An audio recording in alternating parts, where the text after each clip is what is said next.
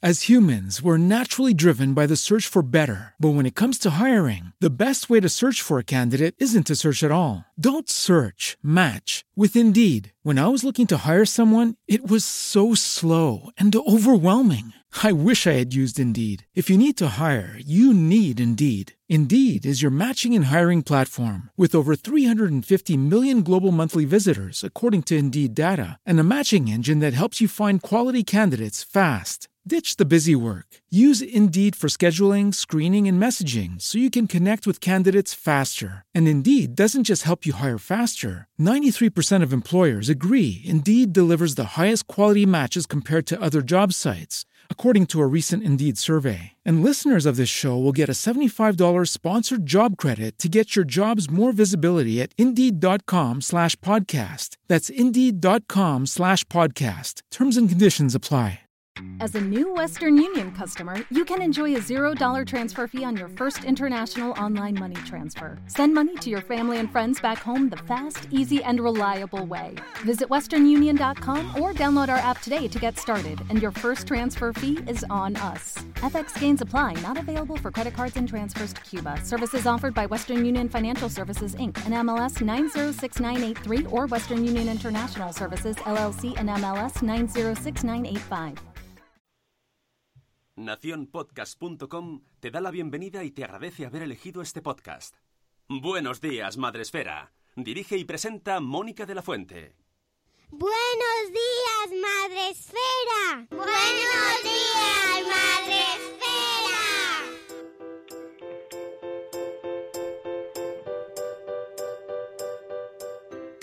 Buenos días, Madre Esfera. Hola amigos, buenos días, bienvenidos a vuestro podcast para empezar el día de la mejor manera posible.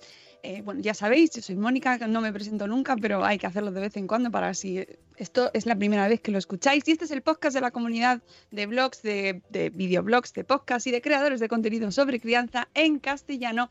Y como cada día retransmitimos en directo desde Spreaker, donde nos podéis, eh, podéis vernos, no, vernos no, escucharnos y participar en el chat. Y también estamos en Facebook Live, donde ahí sí que podéis vernos y participar también desde el chat, aunque hoy estoy yo sola, porque a Sune le veo un chiquitito arriba. Hola Sune, ¿cómo estás? Ah, bueno, me había puesto en chiquitito porque me había invitado, pues me chiquiticio. Ya, pero, Pero nuestro bueno, invitado venga, pues me- está por teléfono y no le vemos. Que nuestro invitado es el profesor de filosofía Jordi Nomen. Buenos días, Jordi. Buenos días, Mónica, ¿qué tal? ¿Es Jordi Nomen o Nomen? Nomen. Nomen, ¿verdad? Vale, Sí. quería decirlo yo bien. Sí, sí, Nomen. Sí. Bueno, ante todo, muchas gracias por madrugar con nosotros, que sé que estás a punto de entrar al trabajo. Así que es un privilegio eh, tenerte aquí eh, para presentar y para hablar sobre tu libro, eh, El niño filósofo, que yo he hablado aquí alguna que otra vez sobre él, pero quería comentarlo contigo, así que vamos a dedicar hoy el programa a la filosofía. ¡Qué revolucionario, Jordi! Pues sí, eso de pensar parece que no está de moda, diríamos. Sí, sí. Bueno, pues tenemos a un montón de gente eh, que se une al club para ver esto. ¿Qué pasa? Estos se ponen filósofos, Dios mío. ¿Qué vamos a hacer? Tengo un montón de gente en el chat, desde México, por ejemplo, Juan Manuel, Azora de Conciliando por la Vida, Laia. Tenemos también a Marta de Ribarrius, a Euti, a Tere. Buenos días, Elvira. Elvira, que es profe desde Galicia, te va a encantar también, ya verás, porque también tenemos parte aquí dedicada a profesores. Tenemos a Matías, que nos da también los buenos días, a Gema Cárcamo, Vanessa, de, de verdad tienes tres. Irene Mira, buenos días, bienvenida, que hace mucho que no te veíamos por aquí. Cripatia y Nicola, Ichel de Cachito a Cachito. Tenemos a Krika desde Suiza, tenemos a María Jesús Campos, buenos días Jesús, María Jesús y Marina de Tallatamcor. Temazo, sí señores, temazo. Ayer lo pensaba, yo digo, madre mía, lo que hacemos trayendo este tema de la filosofía a las siete y cuarto, esto es un poco ir contracorriente, esto, ¿no? Ah, ¿Qué es esto de hablar de filosofía a estas horas? Por favor. Em, Jordi, ¿quién, ¿quién eres? Antes de nada, antes de ir un poco a explicar eh, lo que haces y a qué te dedicas, sí que me gustaría, pues eso, que nos contases de dónde sales para, para que la gente te conozca. Bueno, pues mira, yo soy eh, por encima de todo profesor en primaria y secundaria en una escuela concertada de Barcelona. Estoy ahora también dando clases en la universidad y formando maestros en esto, en esto que llamamos la filosofía para niños. eh, desde hace muchísimo tiempo, desde, desde el año 90, o sea que ya hace, ya hace mucho tiempo de eso. Y soy tutor también de, de, unos magníficos y estupendos alumnos adolescentes de 16 años. Oh, me gusta mucho que añadas el estupendos alumnos adolescentes, que parece como muy contradictorio hoy en día, ¿no? Hablar de, de adolescencia como en positivo, o sea que me gusta, me gusta. Bueno, yo siempre lo digo, eh, si tienes vocación, los adolescentes son majísimos. Yo no he tenido nunca ningún problema con ellos. No, no, es que, es que me, claro que sí, claro que sí, es que tiene que, eh, existir, pero como parece que eh, hoy en día la adolescencia es Mordor, vamos a morir todos cuando nuestros hijos lleguen a la adolescencia. bueno, antes de empezar con el tema de la filosofía para los niños, creo que es impepinable que eh, nos hagas un poquito de eh, introducción, porque habrá quien, sin ser niño, ya como adulto, esto de la filosofía lo recuerde como algo muy lejano, que si acaso vería en el instituto, pero muy de pasada. ¿Qué, qué, es esto de la filosofía y de qué hablamos de, cuando hablamos de filosofía? Bueno, vamos a ver, no sé, para, para, para, hacerlo, para hacerlo de modo sencillo, aquí no se trata de aprenderse eh, los eh, nombres y las teorías de los filósofos, que es lo que desgraciadamente nos enseñaron cuando estábamos aprendiendo filosofía, sino que de lo que se trata básicamente es de pensar bien. Entonces, pensar bien quiere decir tres cosas, ¿no? Quiere decir eh, pensar de una manera crítica, pensar de una manera creativa y pensar de una manera cuidadosa o ética, si se quiere, ¿no? en definitiva, no estamos inventando nada. Hace dos mil años los griegos ya dijeron que hay que intentar acercar a los niños a la verdad, a la belleza y a la bondad. Si te fijas, esa trilogía que los griegos ya, ya postulaban, eh, es lo que acabo de decir, o sea, no, no, no me invento nada, ¿eh? esto viene ya de dos mil años atrás sí que es cierto que se trata de hacer una filosofía para la vida, ¿no? Una filosofía eh, que, conlleve reflexión, sensibilidad y acción no simplemente pues eso una élite de privilegiados que están ahí en el éter flotando y, en la vida contemplativa sino oye hay muchas injusticias por, por cambiar y, hay muchas cosas que debemos resolver muchos problemas que, tenemos delante y que pueden acabar eh, incluso con la humanidad no si nos despistamos algo por ejemplo pues el tema de, de la tierra y de los recursos. Entonces ahí hay que actuar y la filosofía puede ser una buena manera de de pensar bien, diríamos. Claro, porque eso es uno de los puntos que más eh, me llama la atención eh, en el libro, en el niño filósofo. Explicas un montón de, conceptos, todo relacionado cómo unir estos dos, este mundo infancia con el mundo filosofía, eh, porque todos tenemos la idea, no sé por qué se ha ido manteniendo o se ha ido traspasando de generaciones, que la filosofía es algo muy teórico, que no se plasma, que no se va, no se lleva a la realidad, no termina. De, hecho, los filósofos son vistos como personas em, como, como abstraídas, como en otro, en otra dimensión, como que no terminan de estar en el mundo real, y quizás eso es un inconveniente que nos pesa mucho ahora mismo, ¿no? A la hora de, decir, uy, el niño filósofo, que es, que es un niño que está pensando en sus cosas y no hace nada más. Bueno, a ver, hay que tener en cuenta que el ser humano de ADN y los niños más, porque lo están explorando, tenemos dos cualidades fundamentales que son la curiosidad y la admiración. Y claro, eso es compartido con cualquier, cualquiera de los filósofos que podamos pensar, ¿no? La curiosidad y la admiración nos vienen de serie. Lo importante es que no se pierdan en el camino, en la trayectoria, en el crecimiento, ¿no? Porque es que la curiosidad y la admiración son formas de afrontar el mundo, ¿no? Y si a eso añadimos esa tercera pata, ¿no? que es pensar en los demás también, no solo en uno mismo, pues oye, yo creo que tenemos eh, una buena posibilidad de, que los niños eh, empiecen, basándose en esas capacidades y competencias que ellos ya tienen, a, pensar un poquito mejor, ¿no? A ser mejores ciudadanos también, porque el pensamiento crítico es más necesario que nunca en el ámbito de la política, en el ámbito de, evitar las manipulaciones. Eh, a ver, es una filosofía práctica, básicamente, ¿no? Es una filosofía que lo que quiere es eso, educar en el pensamiento para la acción, ¿no? Para, para, para tomar decisiones eh, y, poder actuar. ¿eh? Mm. Exactamente, esa, esa, justo lo que comentas del pensamiento para la acción eh, y que muchas veces, pues eso, no nos llega esa noción de que, de que antes de tomar decisiones, antes de, de, tomar eh, partido en cosas, de, actuar, tienes que pensar, que yo creo que ese paso eh, ahora mismo nos lo estamos saltando. Pues sí, la verdad es que reflexionar etimológicamente significa volver a mirar y desgraciadamente no nos están enseñando ni nos están facilitando por esa presión del tiempo que podamos reflexionar, ¿no? Volver a mirar las cosas, darle otra mirada, ¿no? Volver a, repensar, ¿no?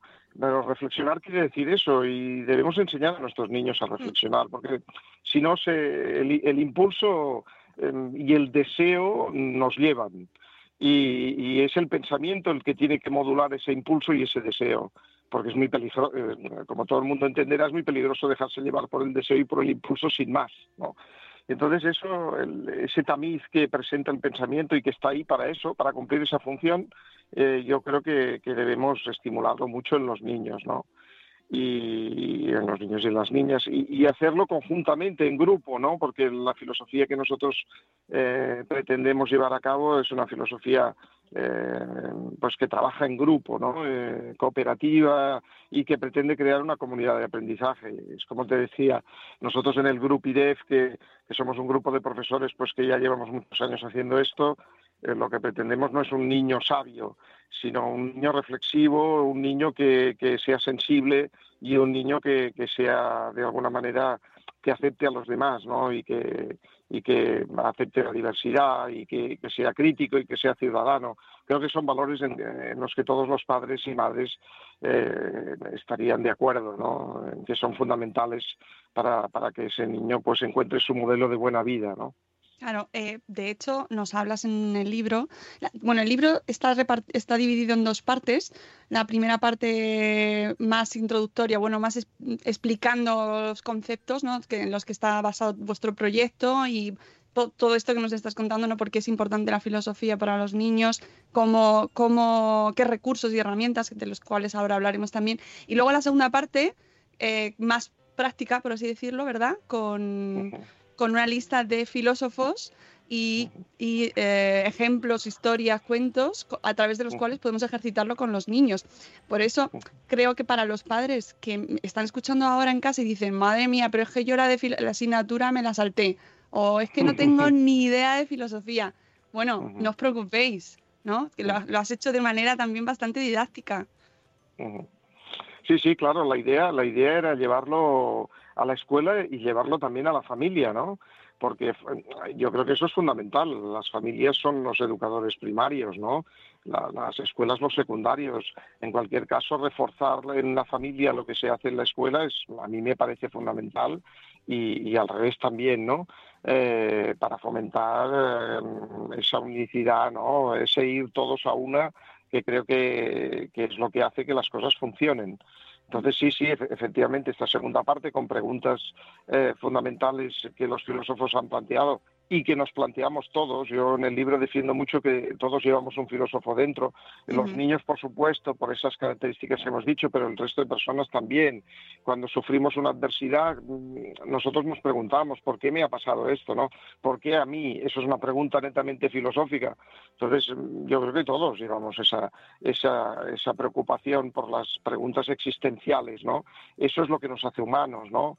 Entonces, eh, yo creo que, debemos estimular eso también en los padres, porque también sostengo la idea de que, de que mm, los valores no se transmiten con grandes discursos, sino que se transmiten con el ejemplo. Si tú tienes un padre que, y una madre que son críticos, pues es muy probable que desarrolles el pensamiento crítico, ¿no? Y si tienes padres sensibles, pues desarrollarás la sensibilidad. Eh, el, ejemplo, el ejemplo es la mejor manera de, transmitir valores. Eh, totalmente. Eh, ¿Cómo practicamos en casa algo de lo que nos hablas en el libro, que es el diálogo? El diálogo. ¿Cómo hacemos el diálogo? Que es que me parece que está perdidísimo hoy en día. Pues sí, a ver, el diálogo básicamente lo que hay que hacer es cortarse mucho, ¿no? Eh, sustituir las respuestas por las preguntas, que sean preguntas que de algún modo no sean cerradas, y escuchar, mm, parece muy simple, pero es bastante complicado, porque ni nos escuchamos, ni sabemos preguntar, ni, ni, dudamos de nuestras propias respuestas, ni les damos muchas veces a los niños el espacio para que, para que piensen y para que contesten, ¿no? Tenemos un horror tremendo al vacío y el pensamiento requiere de ese, cierto vacío, ¿no? Dar un tiempo para pensar, para reflexionar y hacer preguntas. Yo en este sentido he, querido facilitar, ¿no? con los recursos que, en esta segunda parte expongo, pues que las familias mm, tienen las preguntas también, ¿no? A, las historias que planteo para que las puedan plantear a, los niños y a las niñas, ¿no? Y bueno, pero eso es algo que se aprende y que requiere una praxis, ¿eh? Aprender a preguntar, pues se va practicando con el tiempo. Eh, dejar espacio para que el niño o, la niña contesten, pues eso también es, importante. Sustituir las respuestas por las preguntas es difícil porque como adultos mm, nos han explicado que nosotros debemos responder, ¿no? Y al contrario, hay que repreguntar. ¿Tú por qué crees que eso es?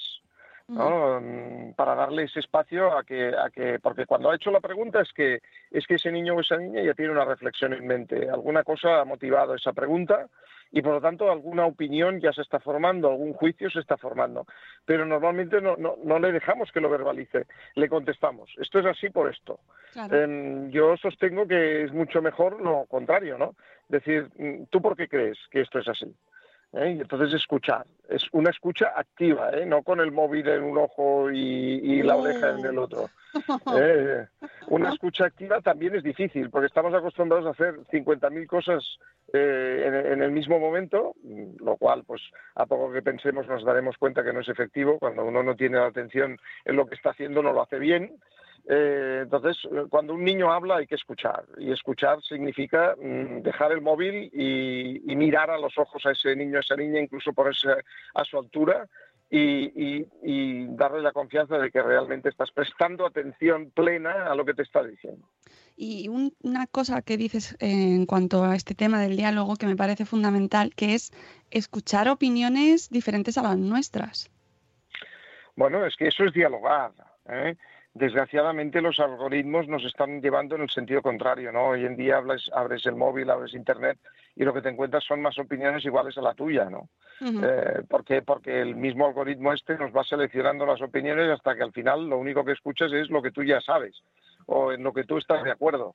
Pero el diálogo siempre ha sido lo contrario, la discrepancia, eh, ver que el otro piensa diferente y ver que eso es una riqueza, eso no, eso no empobrece, al contrario, hay que agradecerlo, es una riqueza porque te da matices, eh, te, te, lleva pues a repensar lo que tú has eh, pensado y eso enriquece y hace crecer. Eso ha sido siempre la base del crecimiento, el diálogo, ¿no? Y, hay que diferenciarlo mucho de, estas otras eh, facetas que nos venden, ¿no? Pues la discusión. Una discusión no es un diálogo, un debate no es un diálogo, porque en un debate hay unas posiciones marcadas y nadie va a cambiar de opinión.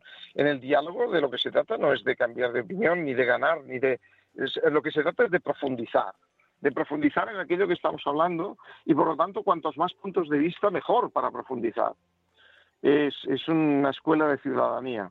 Mm, de hecho, eh, diferencias el diálogo, la conversación y el debate. Que en esa misma frase te quedas como, madre mía, ahora te... espera, que voy a diferenciarlo, pero es verdad que, que, no son iguales, ¿no? Parece que sí a veces, pero no lo son, ¿no? Y, eso llevarlo con nuestros hijos es interesantísimo. Claro, es que esto es, esto es así. Dialogar con los hijos significa a ver, y eso no quiere decir no poner las normas claras, ¿eh? porque los niños necesitan un marco normativo, está clarísimo, eh, porque algunos de los que nos oyen pueden estar pensando, oye, diálogo muy bonito y tal, pero eh, claro, si, el si, la, si la aportación del hijo vale lo mismo que la del padre, entre comillas, oye, las normas y tal. No, no, vamos a dejar claro que hay cosas que no se dialogan, que forman, mm, pues eso, las normas de la familia, por ejemplo, ¿no? Lo que la familia cree como correcto. Sobre esto no hay que dialogar. Pero cuando llegamos a un diálogo, entonces, oye, hay que abrirse a las respuestas del otro y hay que aceptar que el otro lleva parte de razón, ¿no? Tiene sus razones y esas razones te van a aportar algo. Y eso requiere escucha activa, y eso requiere compartir, y eso requiere dejar de lado la vanidad, ¿no? Que siempre nos lleva a pensar que nosotros somos los que tenemos las respuestas y los que tenemos la razón. Eh, entonces, mm, bueno, mm, esto yo creo que es importante esclarecerlo.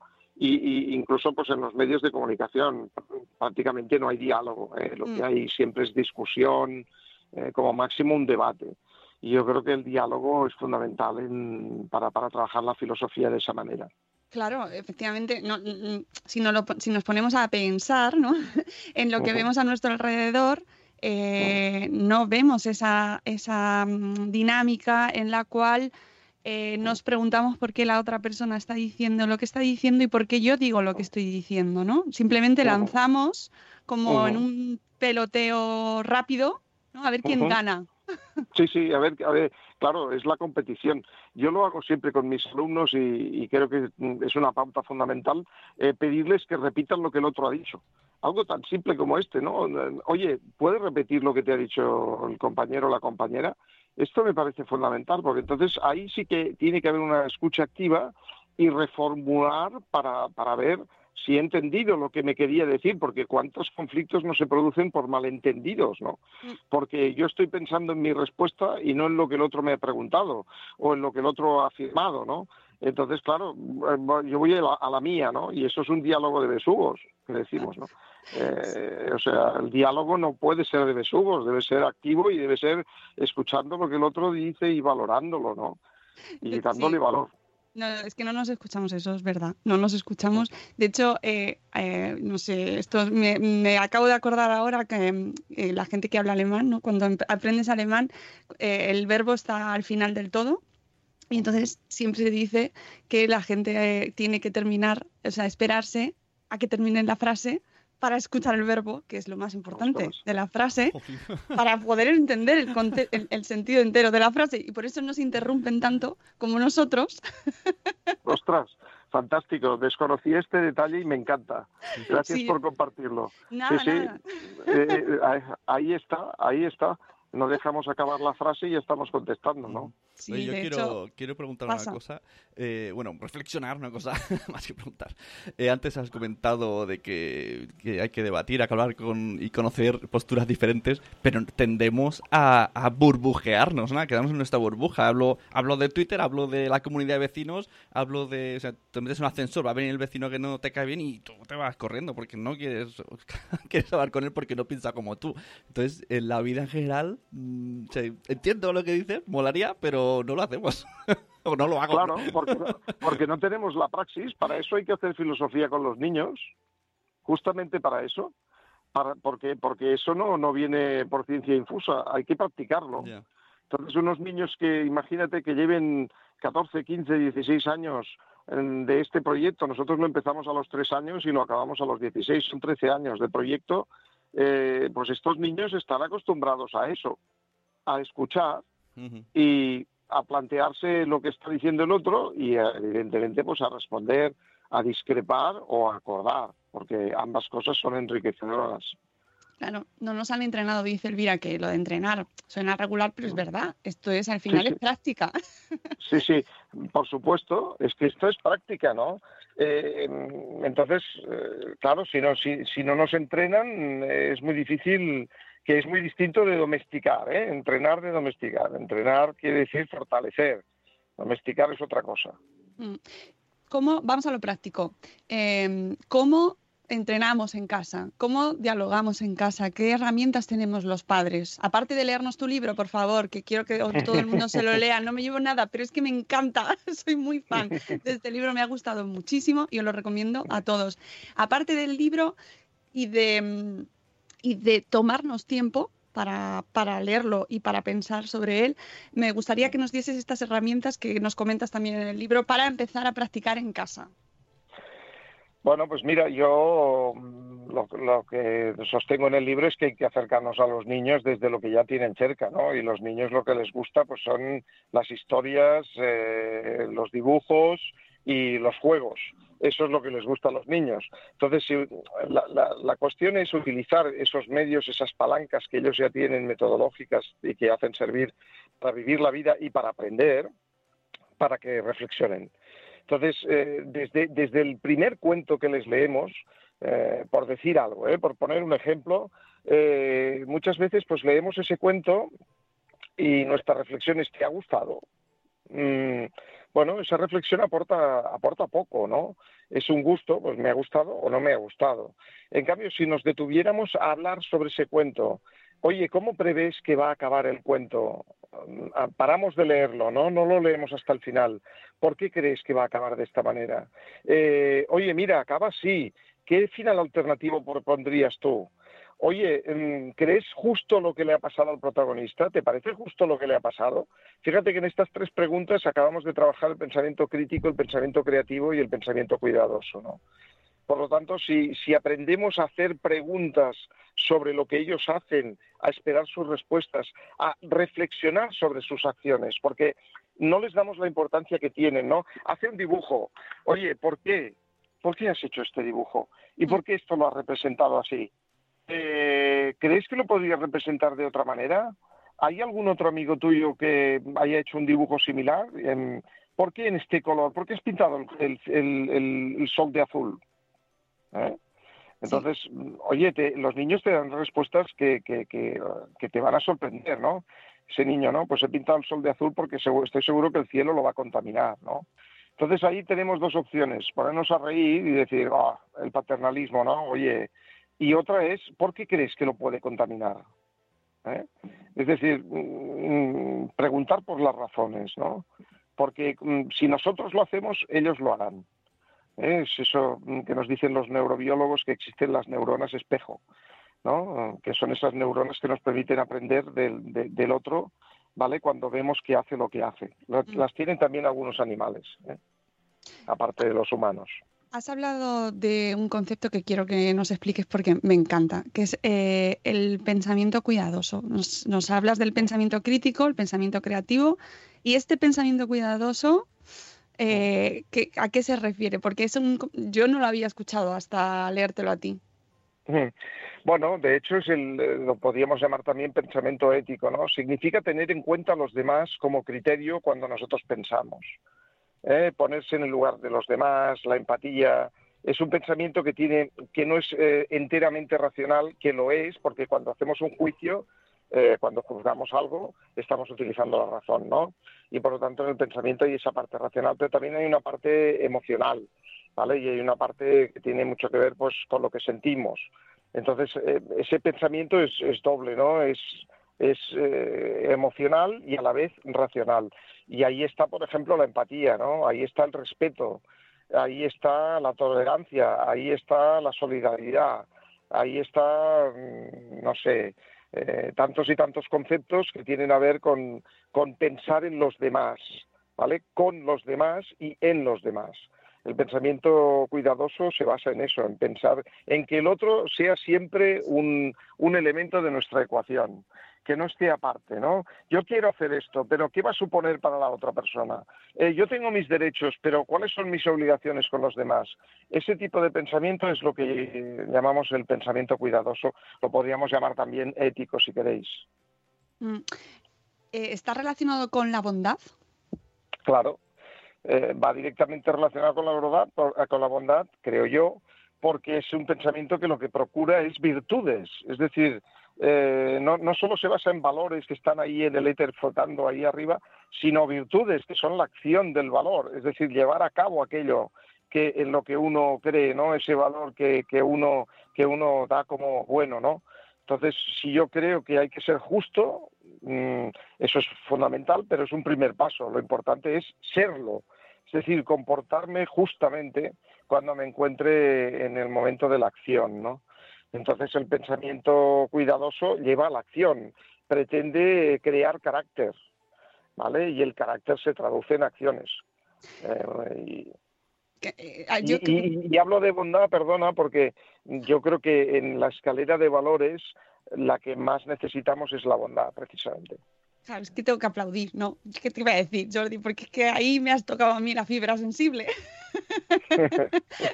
claro, encima, hoy, en día, en una sociedad en la que creo que de, los, de lo más desprestigiado es la bondad, que venga alguien y reivindique eh, eh, que pensemos en los demás y con los demás eh, para educar a nuestros hijos, pues qué queje te diga. Pues es que es, revolucionario. Yo se lo he dicho antes a Jordi, antes de empezar la entrevista, y me da la sensación de que algo tan Tan sencillo como puede ser. Oye, que tenemos que pensar en los demás, que hay que pensar con, con cabeza, hay que ser eficiente, obviamente, ¿no? Pero pensar en los demás y con los demás es que lo estamos dejando de lado totalmente. Bueno, es que claro, nos lleva, la sociedad nos lleva a eso, ¿no? El modelo que nos está presentando el sistema es un modelo de egoísmo, es un modelo de individualismo puro y duro, es un modelo de, de desprestigio de la, de la debilidad, ¿vale? Lo cual es muy poco inteligente, porque oye, todos vamos a ser débiles algún día, partimos de la debilidad y acabamos en la debilidad.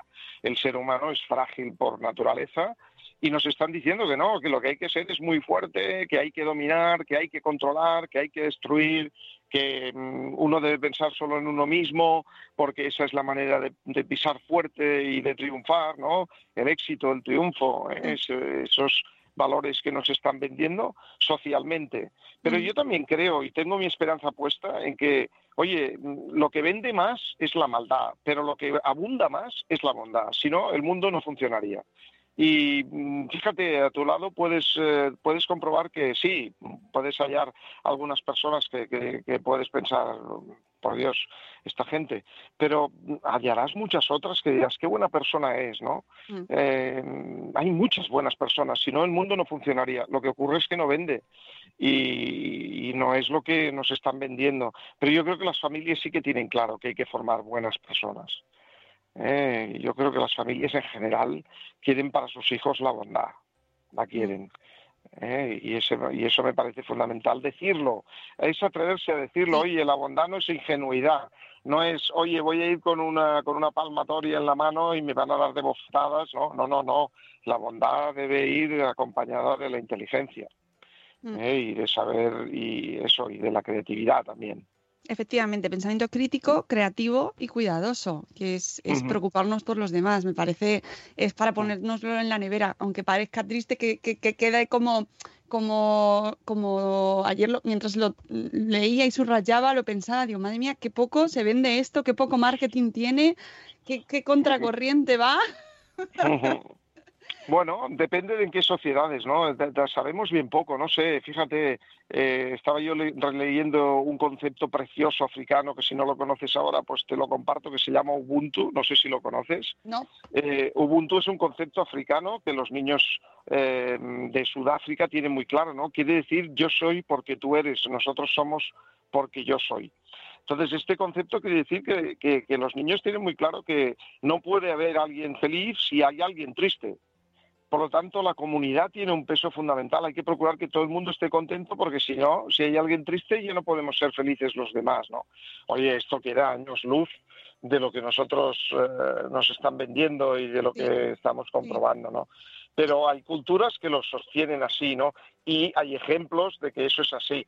Nelson Mandela, por ejemplo, ¿no? Sale de su prisión de 27 años ahí en Rhode Island y cuando hace su primer discurso a los funcionarios les dice, señores, que estaban los funcionarios blancos estaban recogiendo sus cosas. Eso lo vemos en Invictus, si, no lo habéis visto, esa película es sensacional. Están recogiendo sus cosas, entra Nelson Mandela como presidente de Sudáfrica y dice, señores, ustedes son necesarios. Si quieren quedarse, yo estoy, yo estoy aquí para colaborar con ustedes. No se vayan, por favor, les necesito. Eso es Ubuntu y eso es el pensamiento cuidadoso. Y es revolucionario, igual que también eh, decir, como dices, que los niños son ciudadanos completos. Los niños son ciudadanos. Es que nosotros reivindicamos mucho que los niños son personas, Jordi, porque que a veces no lo son, ¿no? Son ciudadanos de segunda. Y tú lo reivindicas mucho. Son ciudadanos. Son ciudadanos desde el primer momento y hay que formarlos como ciudadanos. Están ahí para, para, para formar parte de la ciudadanía, ¿no? y entonces no, no, es que sean de segunda o de tercera, no, no, son ciudadanos de primera, lo único que están aprendiendo y hay que ayudarles a ejercer esa ciudadanía de manera responsable, de manera libre, ¿no? Pero esa idea de no, no, ya serán ciudadanos cuando crezcan, no, no, no, porque a ser ciudadano también se aprende y se aprende en el ejercicio, por lo tanto deben ser ciudadanos desde, desde el inicio, ¿no? Eh, desde el primer momento que puedan comprender hay que, hay que enseñarles que, que, los otros están ahí y que hay que respetar a los otros. ¿eh? Esto a mí me parece muy importante. Mm. ¿eh? enseñarles desde, desde buen inicio eso, porque eso les va a convertir en ciudadanos responsables, ¿no? Enseñarles que tienen unos derechos y que tienen unos deberes, porque todo derecho tiene un reverso que es el deber. Entonces hay que enseñarles eso y, transmitirlo con los valores, ¿no? Enseñarles y transmitir. ¿eh? Fíjate que los valores se transmiten y en cambio muchas otras cosas se enseñan. Mm. Eh, precisamente relacionado con el tema de enseñar y, en este caso sobre la filosofía, que a todos nos está encantando escuchar este programa, pero vemos que la filosofía eh, no solo en nuestra vida o en nuestra sociedad tiene poca relevancia, ninguna, por así decirlo, y como asignatura, ¿qué está pasando con la, asignatura de la filosofía? Eh, ¿Por qué ese, ese devenir ¿no? que estamos viendo en los últimos años en el que la filosofía va cada vez perdiendo más y más importancia en el programa educativo? Bueno, pues es el reflejo de esos valores eh, sociales que están intentando de alguna manera que sean los valores hegemónicos ¿no? y dominantes. Eh, a ver, lo que nos venden es que lo importante es lo que tenga utilidad. Y claro, el problema es cuando sigue la frase, porque a mi modo de ver la, filosofía es una urgencia y tiene una utilidad extraordinaria, pero la frase sigue lo que tenga utilidad económica. Claro. Lo que provoque beneficio económico. Oye, pues mira, todas las humanidades no provocan beneficio económico, provocan beneficio humano. La cultura seguramente es deficitaria económicamente hablando, mm. pero es indispensable a nivel humano. Entonces, ¿qué queremos? ¿Una sociedad de robots que sean eficientes o una sociedad de personas que sean mm, solidarias? ¿Cuál es nuestra apuesta? En función de esa apuesta nos encontraremos, pues eso, ¿no? Un, gente que, que te dice esto, que las humanidades no sirven para nada. Yo siempre les digo lo mismo, defina sirven, por favor. Sí, sí, no son productivos, ¿verdad? No, no es. Claro, no, no. Generar dinero no generan dinero, pero un beso tampoco genera dinero. ¿Los vamos a quitar también? En el, en el chat están diciendo que, eso tiene mucha relación con que la crianza esté tan devaluada, ¿no? Que es como, ¿cómo te vas a quedar en casa si tienes que trabajar? Claro. por supuesto, por supuesto, estamos ahí en lo mismo. Oye, pues si esto no es importante, esto, esto no da dinero. Bueno, cuántas cosas. Al fin y al cabo, cuando le preguntas a alguien qué es lo importante, mm, muy poca gente cita el dinero en primer lugar. Y no seamos ingenuos, es, ingenuos, perdón. Es cierto que se necesita dinero para vivir y estamos en una sociedad monetarizada y, oye, uno tiene que ganarse un dinero y tal, pero lo importante es el dinero. Lo importante es eh, la felicidad de los seres que amamos y, la tranquilidad de espíritu y tantas otras cosas que, que, no, que no valen dinero. Hablas de felicidad y me encanta porque justo era el siguiente punto. Porque hablas, terminas el libro hablando de felicidad. Y eso me parece súper importante ese capítulo, Jordi. Por las apreciaciones que haces sobre esa búsqueda de la felicidad que tenemos ahora mismo. Sí, sí. Bueno, estamos en lo mismo, la felicidad. ¿Qué es la felicidad? Mm. Esa es otra cosa que los filósofos hacemos mucho, que es preguntarnos y cuestionarnos sobre esas palabras tan comunes, ¿no? Oye, yo soy feliz. Y le dices, ¿y, eso en qué consiste? ¿Qué es ser feliz? Eso ya lo hacía Sócrates, ¿eh? No me lo he inventado yo. Hace más de dos mil años que lo hacía Sócrates. Pero esa, esa es la idea, ¿no? ¿Qué entendemos por felicidad? porque nos están vendiendo también una idea de felicidad. La felicidad es la consecución máxima, completa y exhaustiva de tus deseos. Eh, oye, pues mm, siéntate y vete esperando porque eso no va a pasar nunca. Con lo cual, esa idea de felicidad va a, llegar, va a llevarte al fracaso, a la decepción y al odio, incluso, ¿vale? Porque eso no va a pasar el ser humano tiene deseos infinitos y posibilidades finitas de cubrir esos deseos. Por tanto, esa idea de felicidad, oye, olvídate de ella, es absurda, es una idea irreal, eso no existe, no existe. Entonces, vayamos a definir la felicidad de otra manera. Bueno, pues si la felicidad son instantes de plenitud, ¿vale? Ahí ya me sumo a esa idea. ¿Eh? poder conseguir instantes de plenitud, poder conseguir la alegría, ¿no? Que decía Benedetti en esa oda a la alegría que os recomiendo leer tan magnífica, ¿no? Eh, creo que era Benedetti, ¿no? ¿Verdad? Creo que sí. Eh, pues la alegría, Oye, vamos a conseguir la alegría, la alegría es, es, de hoy, porque la felicidad también, justamente, fíjate, está instalada en el mañana, ¿no? Seré feliz cuando Normalmente muy poca gente dice, soy feliz, porque el otro te mira y dice, oye, a ver, ¿no? Porque, pero en cambio la alegría es de hoy, ¿no? Y yo creo que esa alegría está muy próxima a la felicidad, como yo la entiendo, que es una búsqueda, que es un camino, que es un faro y que es, mm, bueno, y que muchas veces pasa mucho más por el interior que por el exterior. Porque de otro modo no entenderíamos por qué hay personas que con muy poco son felices, ¿no? Y que con poquísimas eh, cosas materiales, por ejemplo, pues son muy felices, ¿no? Mm. Eh, eso lo vemos también en muchas sociedades, en muchos lugares. De hecho, las más altas tasas de suicidio eh, no están en el tercer mundo, ¿no? que debería ser lo, lógico si la felicidad va, va asociada al cumplimiento de los deseos. Nos quedamos escuchándote embelesados todos. Eh, los profesores, eh, porque este libro también está muy pensado para los profesores. Los profesores ah los maestros, ¿no? O sea, que hay más, más filosófico que eh, eh, ponerse delante de, gente y hacerles preguntas, ¿no? Eh, ¿qué, pueden, ¿Qué pueden hacer los, desde los coles, ¿no? También, en este caso, con la filosofía? Pues mira, yo mi propuesta sería que la, que la coloquen en todas las edades, desde P3 hasta el bachillerato. que la coloquen en, pues eso, cercana de la tutoría, ¿no? Y luego los maestros tienen que, tienen que formarse, ¿no? A eso nos dedicamos, como te decía, en este grupo IDEF que tenemos aquí en Barcelona, a formar maestros, porque claro, tienen que desaprender unas rutinas para aprender otras, ¿no? Eh, por ejemplo, deben desaprender a que son el centro de la clase.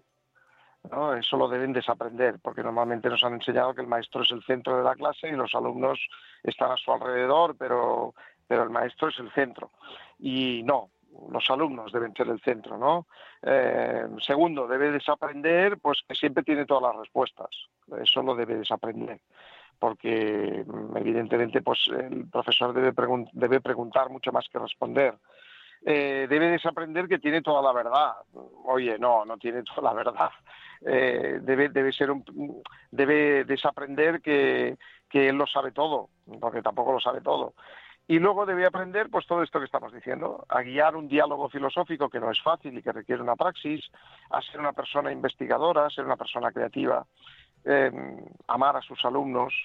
Ese sería el primer mandamiento, ¿no? Primero ama y luego enseñarás, ¿no? Pero lo primero que debes hacer es amar, ¿no? Sin eso, nada de lo que enseñes se va a quedar ahí. Claro, sí que yo, de verdad, o sea, no te puedes hacer el programa tú solo. bueno, tenemos tendencia a enrollarnos, ¿no? A mí esto es algo que me ha costado bastante, ¿eh? Callar en la clase me ha costado, como puedes ver, porque te, borrea verbal ahí, pero bueno, lo, estoy aprendiendo y lo sigo aprendiendo, ¿eh? callarse para escuchar otras voces. Eh, obviamente el silencio es importantísimo y escuchar más aún, pero es que estamos escuchándote a ti en este momento tan, vamos, encantadísimos. Eh, se nos acaba el programa ya, es una pena chicos, os tengo que decir que ya se acaba, pero que insisto, podéis leer a Jordi en el libro Niño Filósofo y sé que tienes otro que yo, el siguiente no lo he leído, eh, pero sé que tienes otro libro más. Sí, sí, claro, el niño filósofo y el arte, un ah. pensamiento creativo, porque claro, y, ahora estoy acabando de escribir el tercero, porque ah, fíjate que estamos hablando de una trilogía, ¿no? Es decir, pensamiento crítico, el niño filósofo, pensamiento creativo, el niño filósofo y el arte, que te lo recomiendo, creo que te gustará. Seguro. Y estoy acabando de escribir el tercero, que va a ir, como puedes imaginar, sobre el pensamiento cuidadoso. Maravilloso. Ese, ese me va a hacer llorar seguro. Pues bueno, sí, seguramente sí, ¿vale? Ah. Porque esa es, esa es la, la, idea es que uno debe ser sensible, ¿no?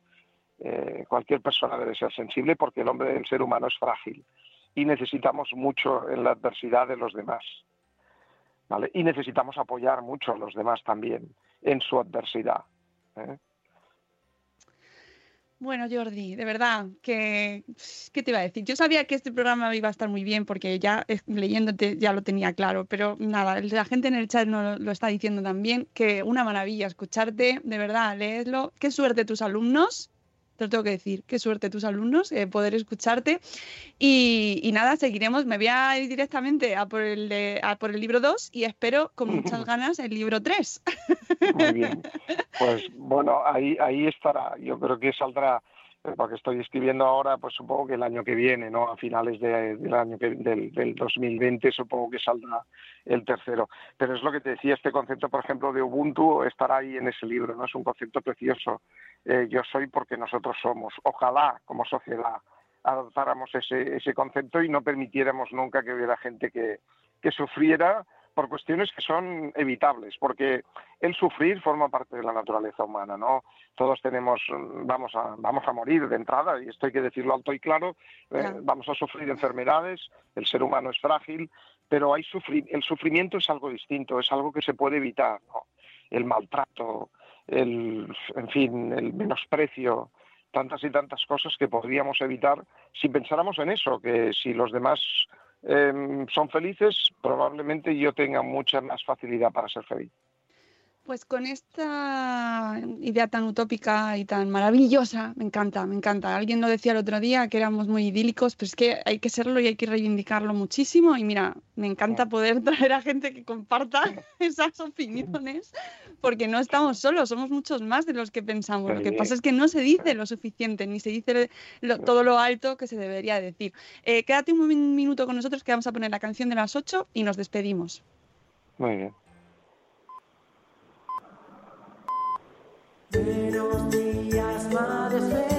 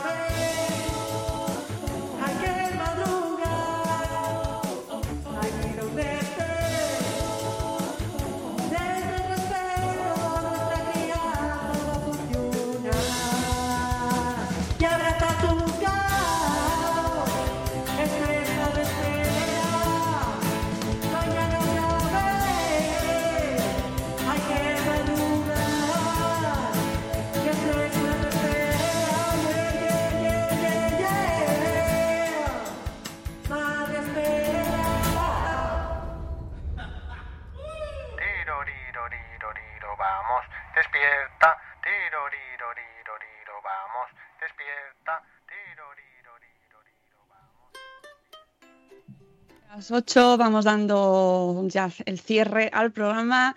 Eh, despedir a nuestro invitado. Muchísimas gracias, Jordi. Ya te dejamos que te vayas a trabajar. Muchísimas gracias a vosotros. Vamos a seguir planificando el curso. Pero permíteme una última, un último apunte eh, en esto que hemos dicho de las utopías, ¿no?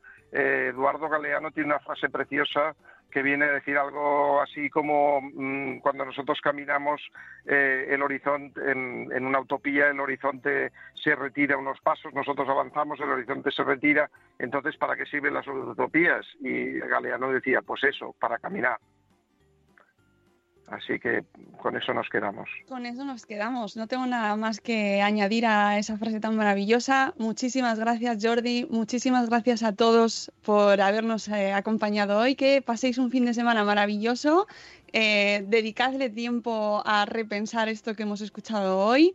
Eh, y nada, a disfrutarlo también con nuestros pequeños, que esa es la idea, ¿no? Que, que, dialoguemos y hablemos con ellos y mantengamos esta, eh, esto que, es, que ha pasado, este momento que hemos tenido ahora en este programa, eh, lo hagamos extensivo a lo que tenemos en casa.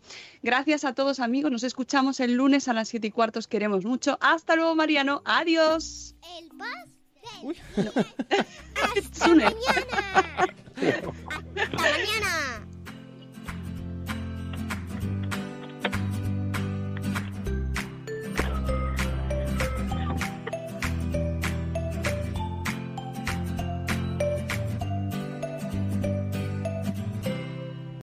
As humans, we're naturally driven by the search for better. But when it comes to hiring, the best way to search for a candidate isn't to search at all. Don't search, match with Indeed. When I was looking to hire someone, it was so slow and overwhelming. I wish I had used Indeed. If you need to hire, you need Indeed. Indeed is your matching and hiring platform with over 350 million global monthly visitors, according to Indeed data, and a matching engine that helps you find quality candidates fast. Ditch the busy work. Use Indeed for scheduling, screening, and messaging so you can connect with candidates faster. And Indeed doesn't just help you hire faster. 93% of employers agree Indeed delivers the highest quality matches compared to other job sites, according to a recent Indeed survey. And listeners of this show will get a $75 sponsored job credit to get your jobs more visibility at Indeed.com slash podcast. That's Indeed.com slash podcast. Terms and conditions apply.